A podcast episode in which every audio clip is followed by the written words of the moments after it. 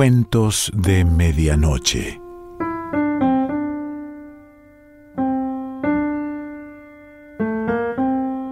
El cuento de hoy se titula El fin y pertenece a Raimundo Gómez Cáceres.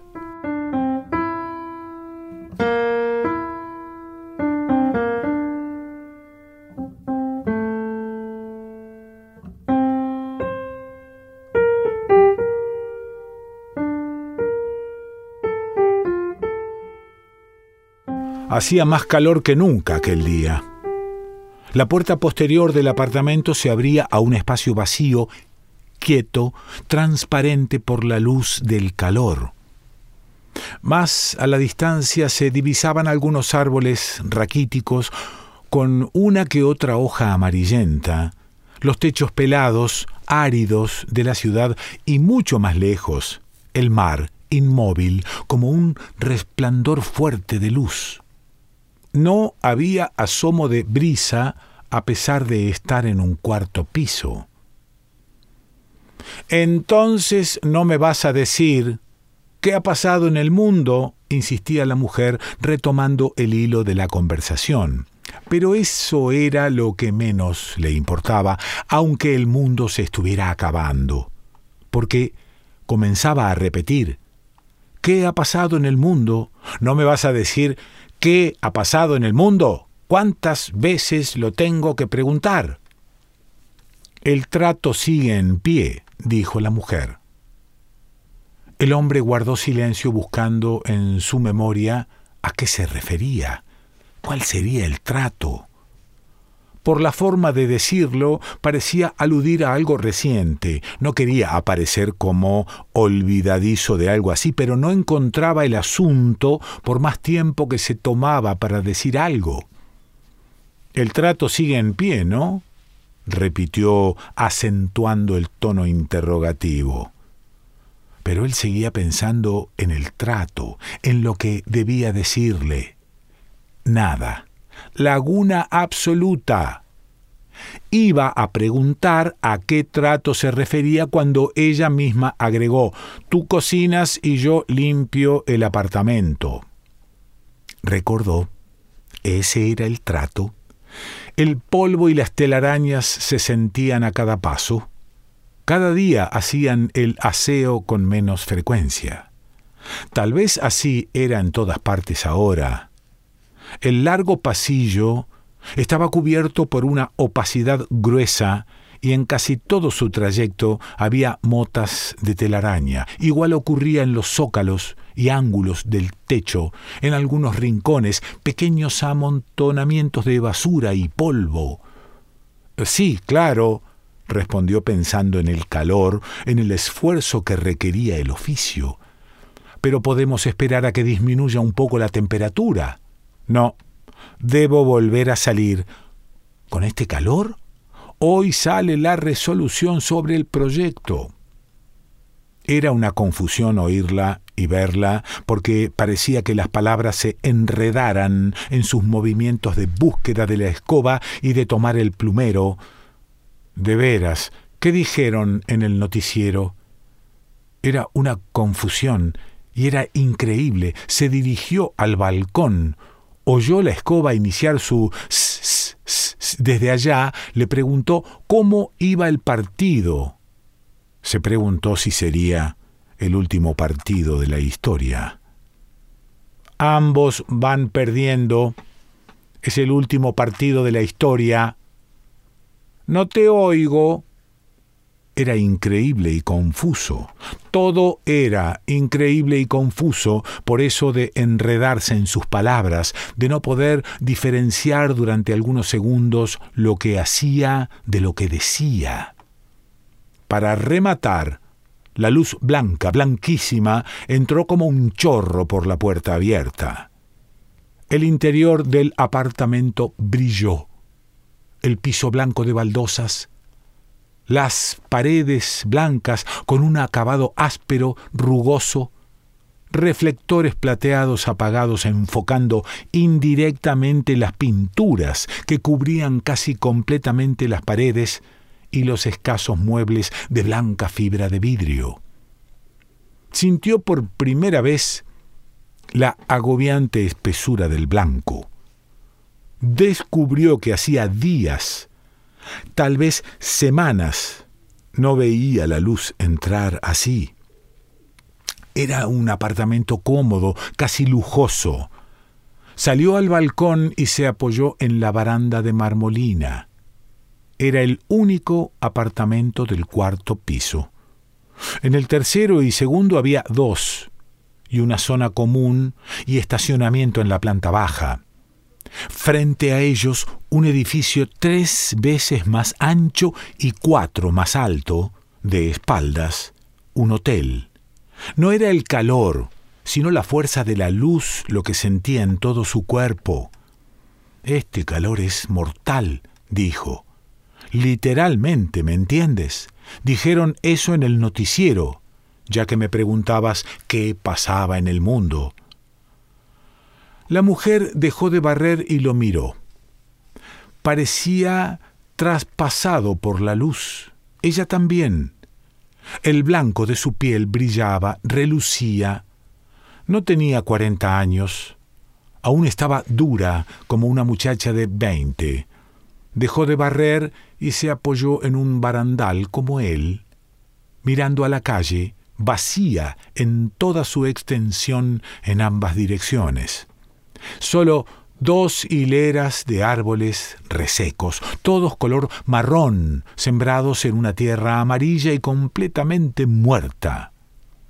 El hotel de enfrente parecía carecer de vida, sus centenares de ventanitas y pasillos y balconcitos no revelaban el más mínimo indicio de presencia humana. ¿De veras? dijeron eso en el noticiero. Eso lo digo yo por extensión de lo que dijeron en el noticiero. Por fin, ¿qué dijeron en el noticiero? Que la capa de ozono sigue disminuyendo. Increíble y confuso, se repetía recordándola entremezclados sus movimientos con sus palabras, sobre todo porque con eso creía haberla visto en la cúspide de su desinterés por todo, pensando todavía en ir a la universidad una universidad que encontraría cerrada y sólo entonces se descubriría ante la inmensa puerta del inmenso edificio de 200 metros de frente, liso hasta el piso décimo, sola, apretando el timbre, la única persona en la inmensidad larga de la calle. Solo ella, puede preocuparse del trato de él cocinar y ella asear el departamento. Algo que habían tenido que empezar a hacer desde hacía algunos meses, cuando la última doméstica que tuvieron también se fue, como todos en el edificio primero, como todos en la cuadra después, como casi todos en el barrio y la ciudad. Pero, ¿para dónde puede irse tanta gente? ¿Será posible que todos tengan un lugar a donde ir? Era para reírse y ponerse furioso, eso de ella, y que siguiera molestando como si nada, como si no estuviera pasando nada, diciéndole que el calor la ponía caliente, frotándose, mientras él, con el cuchillo en la mano, sudaba a chorros, haciendo trocitos las verduras para una salsa que por fin se había animado a preparar para cumplir el trato, por hacer algo, casi cortándose porque perdía el control cuando ella le quitaba las gotas de sudor con la punta de la lengua y le mordía las tetillas. De todos modos, era mejor que se aclararan las cosas, pensó mientras lavaba las presas de pollo. Ahora todos saben cómo es el asunto. Yo opté por este encierro. La compañía cerró, todos comenzaron a irse, los servicios funcionando al mínimo y el mínimo de abastecimientos para todos. Entonces me encierro a oír música, dormir, leer y beber unos tragos esporádicos y salir únicamente a comprar víveres para otro mes. La compañía sigue pagando. No me importa lo que pase. No sé cómo se las arreglan para hacer llegar los cheques y yo vivo como quiero, o mejor, como estoy obligado a hacerlo en las actuales circunstancias. Pero lo que no entiendo es cómo ella tiene todavía ánimo para pensar en un proyecto y en que hay que limpiar el apartamento o simplemente, como acaba de decirme, que la lleve al cine. Pues por fin vamos a poder ver Juana de Arco, única presentación.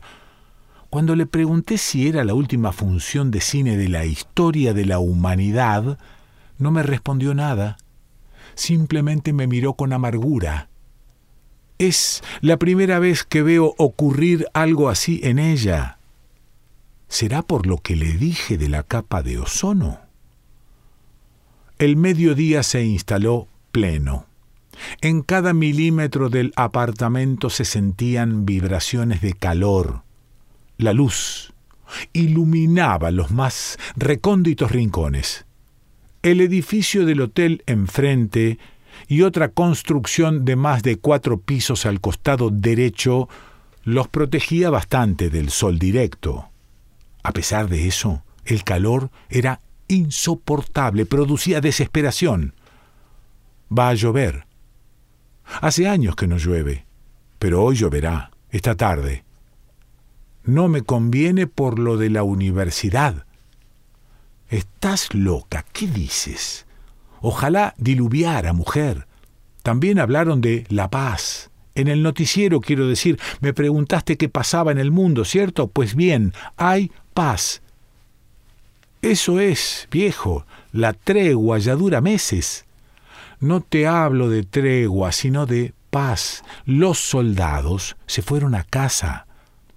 Mostraron escenas en la televisión, los camarógrafos hacían tomas de cloacas callejeras, cuarteles vacíos, repletos de tanques, aviones, armas nucleares abandonadas, pistolas, fusiles, regados por todas partes, en todo el mundo. Quedaban pocas personas por ahí deambulando. ¿No me estás tomando el pelo? No. Ahora el piso relucía. Era blanco leche. El polvo había desaparecido de encima de los escasos muebles y los libros. Ambos sudaban. Estoy haciendo sopa de pollo. Voy a llegar tarde a la universidad. Si llueve no podrás salir. No lloverá. Eran unas gotas espaciadas, unos ramalazos apenas humectantes. Había insistido en ir a la universidad aún lloviznando no logró hacerla desistir con el argumento de que la lluvia pudiera ser ácida. Optó por acostarse. Con un ventilador girando al máximo muy cerca del lecho, veía el ventilador girar, oía la llovizna afuera caer. Los sonidos se confundían en uno solo. Entonces era verdad que todo había sido mentira era verdad que no podrían descontaminar el mar después de cierto tiempo. Era verdad que desaparecerían los bosques y los animales y la tierra moriría de sed y se secarían los acueductos, las represas. Era verdad que las ballenas comenzarían a aparecer flotando muertas, quemadas. Ahora nadie da la cara. Hasta oí decir que la presidencia de la República había quedado vacía y nadie sabe dónde han ido todos. Si estuvieran juntos estarían en algún lugar, pero todos los lugares están quedando deshabitados. Ni siquiera pasa por aquí la gente que ha abandonado otras regiones. Es cierto, está sucediendo. Pero ¿no será posible que a última hora salgan con algo? Un gran descubrimiento científico. ¿Qué habrá sido de los satélites que lanzaron hace seis meses? No volvieron a hablar de eso, ni de los casquetes polares. Entonces, nada tuvo ni tiene importancia. No importó nada que la gente tuviera planes que ya no llevarán a cabo nada tuvo nunca importancia. ni nuestros pequeños, ni nuestros grandes esfuerzos, ni sueños, ni los de nuestros padres. Siempre estuvimos condenados. Perdedores de antemano, y a pesar de eso, estudiábamos, leíamos, paseábamos, nos tomábamos fotos, todo eso para nada, un juego sin sentido. ¿Lo que me dijiste de la paz es verdad? ¿Tú qué crees? que es probable que bromees.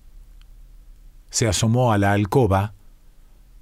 Ahí estaba, laxa, sobre el costado derecho, ligeramente arqueada para divisarlo, desnuda y hermosa. Pensó que eso era lo mejor que podía sucederles, haber quedado solos así, morir juntos. Lo desconcertaba la aparente indiferencia de ella, pero sabía que a su manera como mujer también asumía el itinerario que compartían. Apenas a tiempo habían decidido no tener hijos. Haría escasos dos años. ¿Cómo hubiera sido todo con una criatura?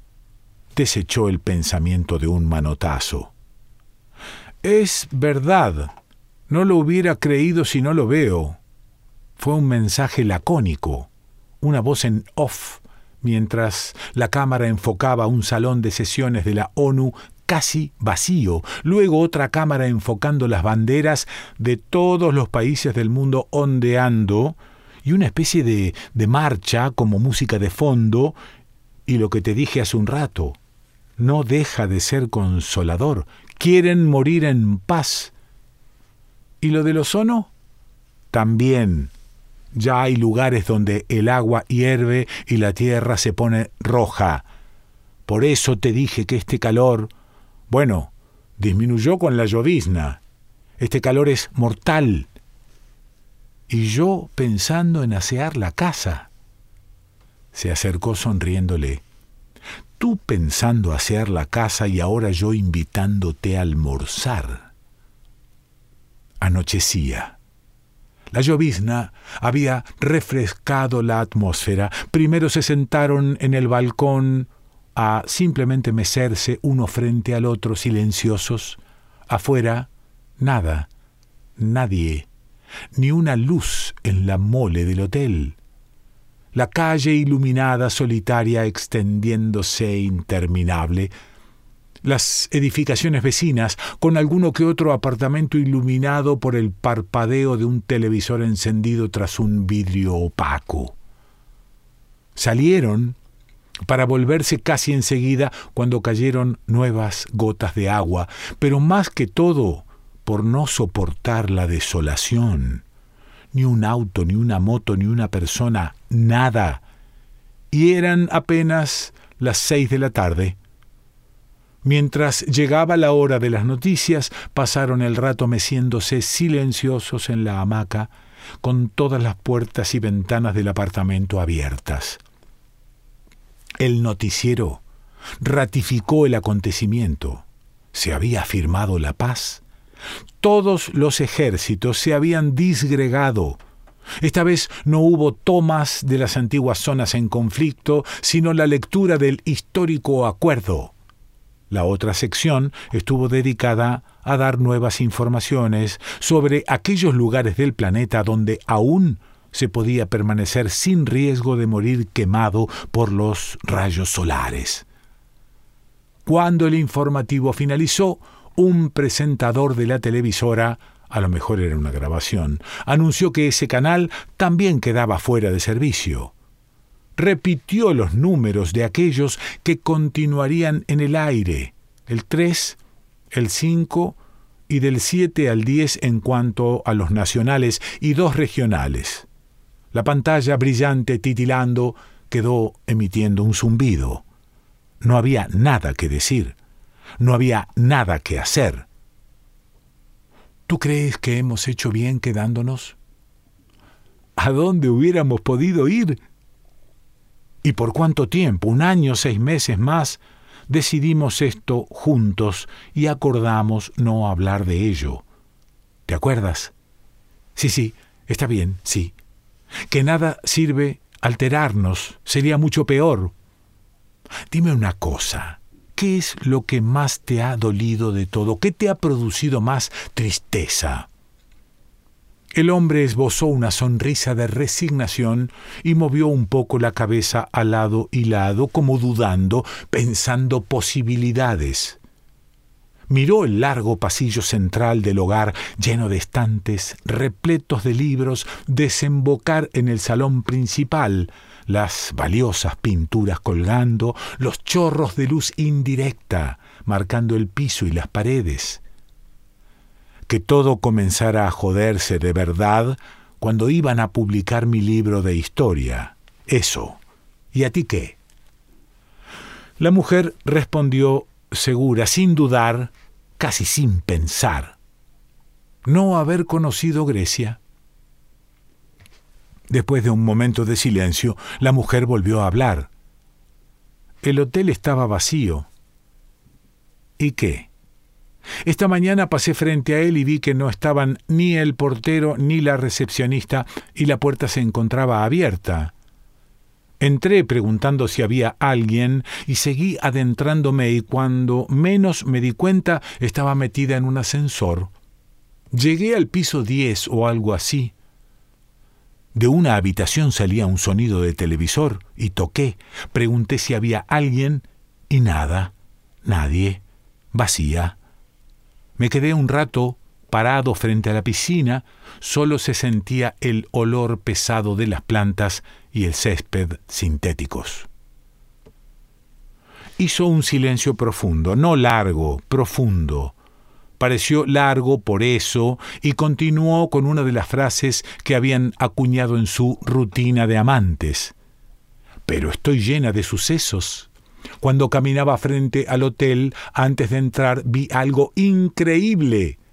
Un hombre elevaba un barrilete. ¿Qué? Sí, estaba sentado en el extremo del muelle para botes, de espaldas a mí. Ni me vio. ¿Y? ¿Le hablaste? No, no quise acercármele, ni siquiera me vio. ¿Y cómo lo elevaría? ¿Y cómo iba a ser? ¿Acaso nunca elevaste uno? Cientos. Pero había brisa. La mujer calló. Es cierto, añadió, pero a lo mejor aprovechó un momento. Estaba alto, bien alto, era una mancha de colores en el cielo azul. Debiste hablarle, invitarlo acá. No, no, no me atreví. Pensé que si me acercaba se caería el barrilete. Mientras habló, no dejó de mirarla. Le hubiera gustado decirle algo. Sabía que ella aún tenía vida interior. Él ya estaba completamente vacío. Tanto que si volviera a preguntarle si creía que lo nuestro también moría, ahora le respondería que sí. Tal vez sería lo único que faltara. No le mentiría. Pero ¿Qué tenía eso que ver con la historia del hotel y el hombre del barrilete? Creía que empezaba a perder el control de su mente y para evitarlo comenzó a pensar en si volvería a experimentar el misterio de su locuacidad lúcida, incontrolable, de ese enredarse de sus palabras con sus actos, verla meterse en la hamaca apenas en shorts, preguntando ¿Qué ha pasado en el mundo cuando oyó de nuevo su voz? ¿Crees que valga la pena ir mañana a la universidad? Siguió callado, pero sintiendo que enloquecía. Ansiaba gritarle que la universidad estaba cerrada hacía semanas, pero era una ansiedad sin fuerzas. Y además no serviría de nada alterarse. Faltaba poco así que no dijo nada. ¿Crees que amaneceremos vivos? La miró. Tras la cabellera rubia de la mujer, vio el cielo rojo, un color desacostumbrado para las ocho de la noche. Percibió apenas notorio el olor del mar podrido. Tal vez sí.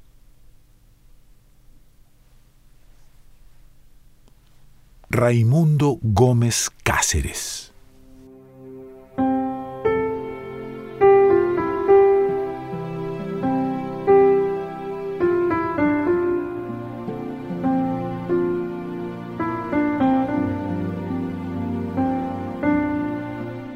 De Medianoche.